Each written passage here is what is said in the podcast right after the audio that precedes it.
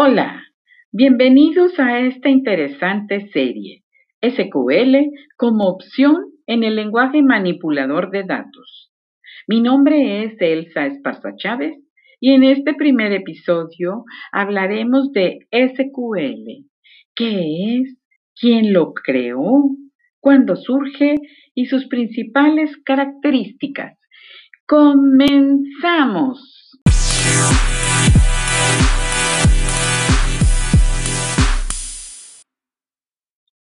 SQL, como han escuchado, es el lenguaje estándar utilizado en los sistemas manejadores de bases de datos, DBMS por sus siglas en inglés. La historia comienza hace mucho tiempo. De hecho, cualquier profesional de tecnologías de información te diría que fue aproximadamente en la década de los 70. En los años 60 había pocas computadoras, pues eran muy caras, y los desarrolladores de software sabían que la administración de los datos era una complicada labor y que los sistemas conformados por un conjunto de programas harían todo el trabajo pesado. Esto propició el inicio de los sistemas manejadores o administradores de bases de datos, Database Management System, DBMS, programas que corren en un servidor de base de datos y aceptan comandos de alto nivel de procesamiento, que instruyen a las computadoras qué datos regresar. Estos sistemas cuidan de la administración de archivos y principalmente aseguran la consistencia de las unidades lógicas de trabajo, compuesto de múltiples cambios, o sea, actualización, que están ocurriendo, asimismo de la consistencia, ya que varios usuarios accesan y modifican los mismos datos en forma concurrente.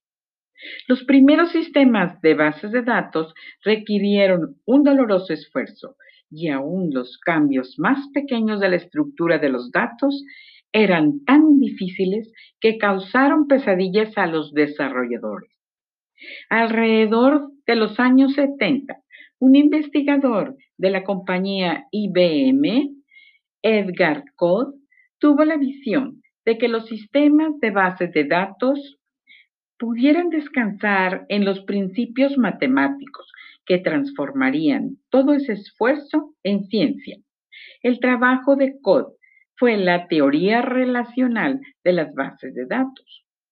La mayoría de los DBMS modernos y el lenguaje SQL que se usa para la consulta de datos son derivados del trabajo pionero de Edgar Code.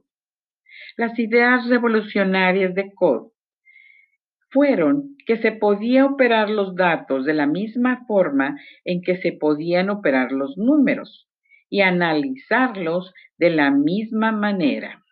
En lugar de tener operaciones tales como la suma, multiplicación, resta, etc., se podrían tener operaciones que apliquen a los conjuntos de datos y transformar uno o más conjuntos de datos a uno nuevo, de la forma en que cuando uno suma dos números obtiene uno nuevo.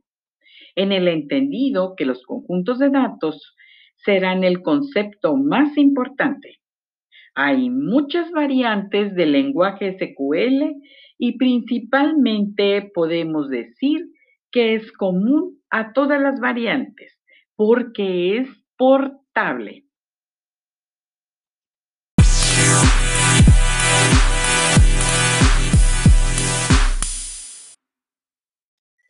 Ha sido muy bueno compartir este breve espacio con ustedes para conocer más sobre SQL.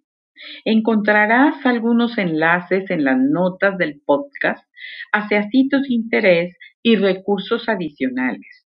No olvides suscribir al canal y compartir este podcast eh, con el hashtag Conoce SQL. No te pierdas el siguiente programa.